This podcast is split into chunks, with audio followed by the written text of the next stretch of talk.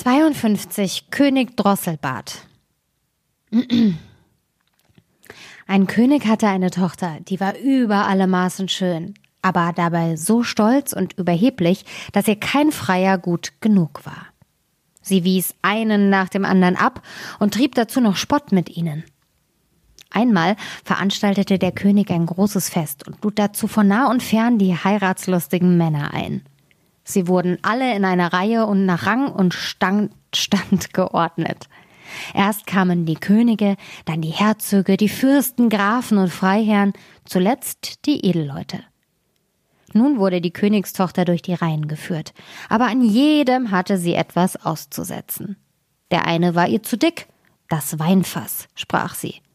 Der andere zu lang, lang und schwank hat keinen Gang. Der dritte zu kurz, kurz und dick, hat kein Geschick. Der vierte zu blass, der bleiche Tod, der fünfte viel zu rot, der Zinshahn. Der sechste war nicht gerade genug, grünes Holz hinterm Ofen getrocknet. Und so hatte sie an jedem etwas auszusetzen. Besonders aber machte sie sich über einen guten König lustig, der ganz oben stand und dem das Kinn ein wenig krumm gewachsen war. Ei, rief sie und lachte. Der hat ein Kinn wie eine Drossel, einen Schnabel. Und seit der Zeit bekam er den Namen Drosselbart. Der alte König aber, als er sah, dass seine Tochter nichts tat, als über die Leute spotten und alle Freier, die da versammelt waren, verschmähte, wurde zornig und schwor, sie sollte den ersten besten Bettler zum Mann nehmen, der vor seine Türe käme. Ein paar Tage darauf sang ein Spielmann unter dem Fenster, um sich damit ein kleines Almosen zu verdienen. Als der König das hörte, sprach er Lasst ihn heraufkommen. Da trat der Spielmann in seinem schmutzigen, verlumpten Kleidern herein, sang vor dem König und seiner Tochter und bat, als er fertig war, um eine milde Gabe. Der König sprach Dein Gesang hat mir so gut gefallen, dass ich dir meine Tochter da zur Frau geben will. Die Königstochter erschrak, aber der König sagte Ich habe den Eid geschworen, dich dem ersten besten Bettelmann zu geben, und den will ich auch halten. Es half kein Einspruch. Der Pfarrer wurde geholt und sie musste sich gleich mit dem Spielmann trauen lassen. Als das geschehen war, sprach der König, nun schickt sich's nicht, dass du als ein Bettelweib noch länger in meinem Schloss bleibst. Du kannst nur mit deinem Mann fortziehen. Der Bettelmann führte sie an der Hand hinaus und sie musste mit ihm fortgehen. Als sie in einen großen Wald kamen, fragte sie, Ach, Wem gehört der schöne Wald? Der gehört dem König Drosselbart. Hättest du ihn genommen, so wär er dein. Ich arme Jungfer zart, ach hätte ich genommen, den König Drosselbart. Darauf kam sie über eine Wiese, da fragte sie wieder, wem gehört denn die schöne grüne Wiese? Sie gehört dem König Drosselbart. Hättest du ihn genommen, so wär sie dein. Ich arme Jungfer zart, Ach, hätte ich genommen, den König Drosselbart. Dann kamen sie durch eine große Stadt. Da fragte sie wieder, wem gehört denn diese schöne große Stadt? Sie gehört dem König Drosselbart. Hättest du ihn genommen, so wär sie dein. Ich arme Jungfer zart. Ach, hätte ich genommen, den König Drosselbart. Es gefällt mir gar nicht, sprach der Spielmann, dass du dir immer einen anderen zum Mann wünscht. Bin ich dir nicht gut genug? Endlich kamen sie an ein kleines Häuschen. Da sprach sie Ach Gott, was ist das Haus so klein? Wie mag das elende, gewinzige Häuschen sein?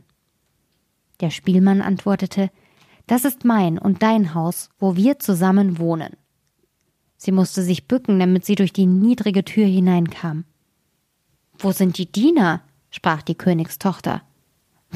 Was für Diener, antwortete der Bettelmann. Du musst selber tun, was du getan haben möchtest. Mach nur gleich Feuer an und stell Wasser auf, dass du mir mein Essen kochst. Ich bin ganz müde. Die Königstochter verstand aber nichts vom Feuer anmachen und kochen, und der Bettelmann musste selbst mit Hand anlegen. Dass es noch so leidlich ging.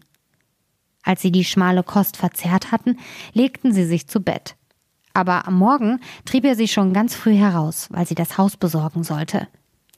Ein paar Tage lebten sie auf diese Art schlecht und recht und zehrten ihren Vorrat auf. Da sprach der Mann Frau, so geht's nicht länger, dass wir hier zehren und nichts verdienen. Du sollst Körbe flechten. Er ging hinaus, schnitt Weiden und brachte sie heim. Da fing sie an zu flechten, aber die harten Weiden stachen sie in die zarten Hände.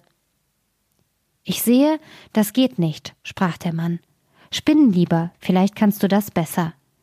Sie setzte sich hin und versuchte zu spinnen, aber der harte Faden schnitt ihr bald in die weichen Finger, dass das Blut dran herunterlief. Siehst du, sprach der Mann, du taugst zu keiner Arbeit. Mit dir habe ich's schlimm getroffen. Nun will ich's versuchen und einen Handel mit Töpfen und irgendeinem Geschirr anfangen. Du sollst dich auf den Markt setzen und die Ware verkaufen. Ach, dachte sie, wenn auf dem Markt Leute aus meines Vaters Reich kommen und sehen mich da sitzen und Waren verkaufen, wie werden sie mich verspotten? Aber es half nichts. Sie musste sich fügen, wenn sie nicht verhungern wollte. Das erste Mal ging's gut, denn die Leute kauften der Frau, weil sie schön war, gern ihre Ware ab und bezahlten, was sie forderte. Ja, viele gaben ihr das Geld und ließen ihr die Töpfe noch dazu. Nun lebten sie von dem Erworbenen, solange es reichte. Da kaufte der Mann wieder eine Menge neues Geschirr ein. Sie setzte sich damit an eine Ecke des Marktes und stellte es um sich her und bot es zum Kauf an. Da kam plötzlich ein betrunkener Husar dahergejagt und ritt direkt in die Töpfe hinein, dass alles in tausend Scherben zersprang. Sie fing an zu weinen und wusste vor Angst nicht, was sie anfangen sollte. Ach, wie wird's mir ergehen, rief sie. Was wird mein Mann dazu sagen? Sie lief heim und erzählte ihm das Unglück. Wer setzt sich auch an die Ecke des Marktes mit irgendeinem Geschirr? sprach der Mann. Lass nur das Weinchen, ich sehe wohl, du bist zu keiner ordentlichen Arbeit zu gebrauchen. Da bin ich, da bin ich in unseres Königs Schloss gewesen und habe gefragt, ob sie nicht eine Küchenmagd brauchen könnten, und sie haben mir versprochen, sie wollten dich dazu nehmen. Dafür bekommst du freies Essen. Nun wurde die Königstochter eine Küchenmagd musste dem Koch zur Hand gehen und die sauerste Arbeit tun. Sie machte sich in beiden Taschen ein Töpfchen fest.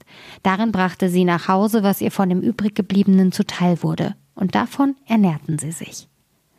Es trug sich zu, dass die Hochzeit des ältesten Königssohns gefeiert werden sollte. Da ging die arme Frau hinauf, stellte sich vor die Saaltür und wollte zusehen. Als nun die Lichter angezündet waren und immer einer schöner als der andere hereintrat und alles voll Pracht und Herrlichkeit war, da dachte sie mit betrübtem Herzen an ihr Schicksal und verwünschte ihren Stolz und Übermut, der sie erniedrigt und in so große Armut gestürzt hatte. Von den köstlichen Speisen, die da ein- und ausgetragen wurden und von denen der Geruch zu ihr aufstieg, warfen ihr Diener manchmal ein paar Brocken zu.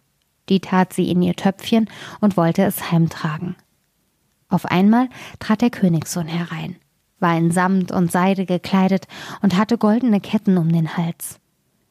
Und als er die schöne Frau in der Tür stehen sah, ergriff er sie bei der Hand und wollte mit ihr tanzen. Aber sie weigerte sich und erschrak, denn sie sah, dass es der König Drosselbart war, der um sie gefreit und den sie mit Spott abgewiesen hatte. Ihr Sträuben half nichts. Er zog sie in den Saal. Da zerriss das Band, an dem die Taschen hingen, und die Töpfe fielen heraus, dass die Suppe floss und die Brocken umhersprangen. Und als das die Leute sahen, entstand ein allgemeines Gelächter und, Spotter und Spotten. Und sie war so beschämt, dass sie sich lieber tausend Klafter unter die Erde gewünscht hätte. Sie lief zur Tür hinaus und wollte wegrennen, aber auf der Treppe holte sie ein Mann ein und brachte sie zurück und als sie ihn ansah, war es wieder der König Drosselbart. Er sprach freundlich zu ihr Fürchte dich nicht, ich und der Spielmann, der mit dir in diesem elenden Häuschen gewohnt hat, sind derselbe. Dir zuliebe habe ich mich so verstellt, und der Husar, der dir die Töpfe entzwei geritten hat, bin auch ich gewesen. Das alles ist geschehen, um dein stolzes Wesen zu beugen und dich für den Hochmut zu strafen, womit du mich verspottet hast. Da weinte sie bitterlich und sagte, ich habe großes Unrecht gehabt und bin nicht wert, deine Frau zu sein. Er aber sprach, Tröste dich, die bösen Tage sind vorüber. Jetzt wollen wir unsere Hochzeit feiern. Da kamen die Kammerfrauen und zogen ihr die prächtigsten Kleider an. Und ihr Vater kam und der ganze Hof und wünschte ihr Glück zu ihrer Vermählung mit dem König Drosselbart. Und jetzt fing die Freude erst richtig an. Ich wollte, du und ich, wir wären auch dabei gewesen.